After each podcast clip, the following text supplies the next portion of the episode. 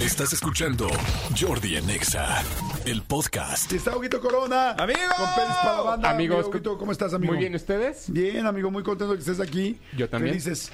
¿Cuántas pelis hay esta semana? Vamos a hablar de tres cosas, el de tres lanzamientos el día de hoy. Uno de ellos en redes, en, bueno, en, en digital y dos en cine. ¿Cuál quieres primero? Uno en digital y dos en cine. ¿El digital? ¿El de digital? a- nada más te quiero preguntar antes de esto. Dígame. ¿Quién hizo más números hasta ahora? ¿Oppenheimer o Barbie? Barbie está a 100 millones de rebasar el, un el billón. Entonces, Barbie. Barbie. Barbie. pa' pronto. Perfecto, respuesta es Barbie. Ok, perfecto. A ver, la digital. ¿Cuál es la peli digital? Fíjate que en Netflix, para todos aquellos que les gusta el fútbol americano, ya sé que existe esta serie que se llama Corebacks, que todo el mundo ha hablado de ella. No la he visto. Bueno, todo el mundo está hablando maravillas de ella. Pero ya habíamos hablado de una, eh, de una saga documental que se llama Untold, que es básicamente una serie documental que produce Derek Jeter a través de su página, ¿no? Que, que- que es muy famosa en Estados Unidos, y va sacando cada tiempo una serie de, de documentales. Derek Jeter es uno de los más grandes be- beisbolistas que ha, que ha tenido la historia de las grandes ligas. Y no porque le vaya a los Yankees usted. Pero es uno de los más Pero grandes más que ha grande, tenido. ¿no? Bueno, hubo un, fut- un, un jugador de fútbol colegial que salió eh, durante, lo- durante los años 2000, Ajá. a, a a principios de los 2010, que se llamaba Johnny Football, o le decían Johnny Football. No sé si conoces el caso. Bueno, Johnny Football era un personaje que salió de Texas, el cual prometía ser el siguiente gran coreback de la historia. Fue tan bueno que durante su carrera en, la- en el sistema colegial dejó de ir a la universidad para dedicarse a la NFL. ¡Wow! Pero, en contrapunto, también le gustaba la fiesta, le gustaba el alcohol, le gustaban las mujeres, le gustaba la droga. Y eso causó que Johnny Football de pronto desapareciera perdido en un equipo que creo que muchos dicen que es el mejor, yo creo que nadie lo dice, pero bueno, que son los que los Browns de, de, de- de- los- Cleveland. de- de Cleveland, ¿no? De colegial. De- no, no, no, de, de la NFL. Profesional, sí. Ah. Llegó ahí, se perdió, ya nadie supo de él. Y entonces, a partir de eso, este, eh, esta serie documental toma el caso de Johnny Football y hace un documental de hora, hora y cuarto más o menos que, que- que dura. Y es bien entretenido.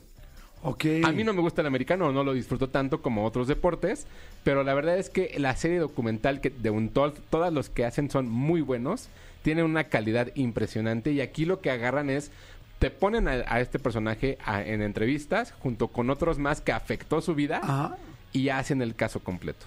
Ok, está interesantísimo porque es como una gran promesa puede pues hacer pomada su vida o no, porque tenemos que ver qué es lo que ha pasado en medio. Exacto, entonces Johnny Football, Untold, está en Netflix, tres coronas y media. Ok, tres y media, muy bien, y ya está a partir de Ya, ya, ya, ya, perfecto. estrenó la semana pasada, de hecho, el sábado. Perfecto.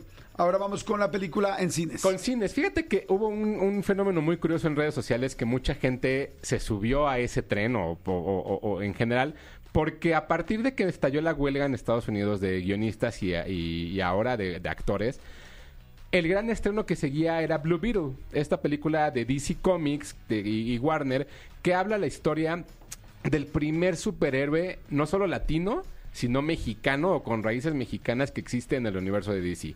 Y de pronto vieron que ya no iba, que no iba a haber promoción. Entonces la gente empezó a subir memes de diferentes Ajá. cosas que decían Blue Beetle 18 de agosto solo en cines. No es cierto. Para hacer eso. De hecho, había Qué buena uno- onda, o sea, la gente empezó a ayudar. Exacto, justo. Había como varias cosas que la gente empezó a subir como Blue Beetle 18 de agosto, Blue Beetle 18 de agosto. Bueno, pues en México estrenó ayer, pero, pero vaya, básicamente eso era. Blue Beetle es la historia de, de- de un, per- de un personaje el cual... eh, por alguna razón vive en una especie como de Miami alterno, ¿no? En este mundo de DC, que se llama Palmera City, que es mexicano, que su familia es mexicana, que vive en Estados Unidos, y que de pronto es como poseído por un escarabajo azul, el cual le da superpoderes. Como suena la historia, o uno, o te suena a Cronos, Ajá. o dos, A te suena, Spider-Man. te suena a Spider-Man. Claro. exacto. Las dos están presentes dentro de la película como inspiración. Luego, este personaje se empieza a enfrentar a una corporación maligna y este traje azul por completo hace que vuele, llega al espacio, llega a distintos lados, tiene distintas cosas que puede crear. Ahí, o de dos, o te suena Spider-Man o te suena Iron Man. Claro. Tiene las dos.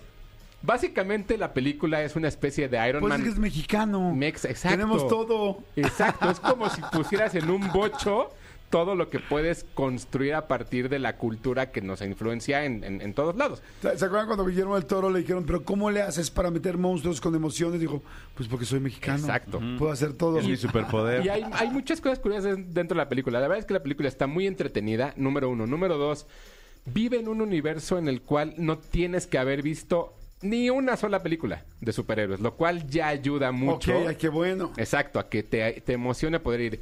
Y número tres, no tiene repercusión en el universo de DC todavía. Recordemos que DC ya murió, ¿no? Hasta cierto punto y ahora hay una nueva, eh, un nuevo destino el cual está creando James Gunn. James Gunn ya dijo, esta película puede ser parte del nuevo universo, pero la verdad es que no pasa nada si nunca has visto una película de superhéroes. Está entretenida, está divertida, tiene un humor muy mexa, muy mexicano, muy latino, hay muchas cosas que son muy entretenidas, hay varios tributos que, que si uno llega y los ve, hablan de María Mercedes, hablan de María del Barrio, ¿Cómo hablan de, hablan de Guillermo del Toro, hablan de un personaje importantísimo para la cultura latina completa de la televisión, de color rojo y amarillo. No, no voy a decir quién, porque es sorpresa. La verdad es que está muy entretenida y la pueden pasar muy bien. Los efectos están bien. Están muy bien hechos. La verdad es que la película está muy bien. A mí no me termina de convencer justo porque todo el tiempo me recordó a Iron Man. Todo el tiempo me recordó a este tipo de cosas. Pero si ustedes nunca han visto o, o- o ven muy pocas películas de superhéroes, esta les puede gustar.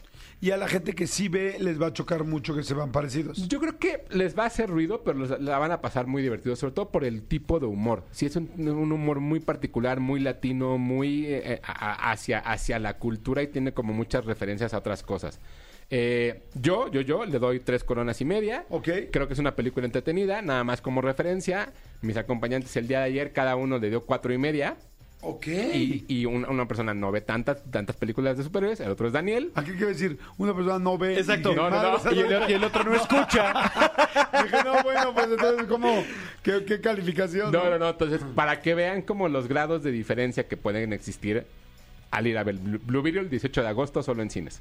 Perfecto, entonces a partir de... Está en todas las cadenas, en todas. Cinemex, en todos. Perfecto. Así es. Y en toda la ciudad. Y en toda la ciudad, y en todo el país, y todo el mundo. Pero bueno, y por último, hay una película que parece de terror, pero no es de terror. Se llama, en inglés se llama The Metrius, que es el último viaje, que básicamente es el barco que causó que de Rumania a Londres llegara el conde Drácula. Ok. Esto está inspirado dentro de la novela de Bram Stoker. En, en México le pusieron Drácula el último viaje o una cosa así súper extraña. Draculero. Exacto. pues haz de cuenta. Draculerías. Exacto. haz de cuenta. Draculerías. ¿De qué se trata? Es un, un grupo de marineros están zarpando a partir de Rumania y llevan una carga especial. No saben qué es y la tienen que llevar a Londres. Y como tienen que llegar hasta cierta fecha, eh, digamos, cumplir ese deadline, no pueden desviarse y no pueden llegar porque eso significa que perderán el dinero que les prometieron.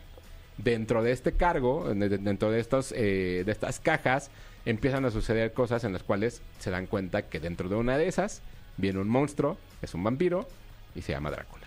Ok. Entonces todo está inspirado dentro del libro de, de Drácula. Ya es una, es una historia que la verdad está muy bien construida, está muy divertida. Eh, es una película que, insisto, parece de terror, pero no lo es tanto. Parece más que es como más de suspenso. Tiene momentos de tensión. O sea, no nos quieras convencer a Jordi y a mí de ir.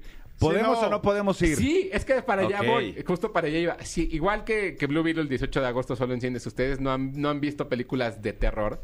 Esta podría ser una de esas películas que pueden ver para entrarle un poco al género. Ok. Porque hay dos sustos, dos, nada más. Oh, es que ya con eso yo voy a estar así. ¡ah! No, Bueno, ¿nos puedes decir cuándo para en ese momento ir a, re- a Sí, rellenar las supuesto, palomitas? Después, en un momento en la noche. Va. Ok. O sea, susto. pasan, pasan un mes completo en, En la el, en- noche. en el- en el barco. Oye, yo soy de los que cierran los ojos cuando empieza el susto. Yo digo, de plano cierro el ojo. No, no, no. Esta, de, de verdad, yo les aseguro que la pueden ver. Va, a garan- va con mi garantía para que la vean, para que la disfruten. Se la van a pasar bien. Es una película muy entretenida, muy bien hecha. Tres coronas y media. Perfecto, el nombre en español para la gente. Eh, Drácula. ¿Cómo se llama en inglés? En, en inglés se llama Demetrius The Last Voyage. Y en español le pusieron Drácula el mar de sangre. Aquí, Drácula en Mar de Sangre. El mar de sangre. El Mar de Sangre, perfecto. Qué nombre tan feo, pero bueno. ¿Cuántas coronas dijiste? Tres y media. Tres y media, perfecto. Huguito, muchas gracias. Gracias a Muchas, ustedes. muchas gracias. Este, tus redes, por favor. Eh, claro que sí, me siguen en arroba tushai en Twitter, Hugo Corona en Instagram y Hugo Corona de Luna en TikTok. Cualquier cosa por allá me encuentran y con mucho gusto les contesto siempre. Buenísimo, señores. Escúchanos en vivo de lunes a viernes a las 10 de la mañana en XFM 104.9.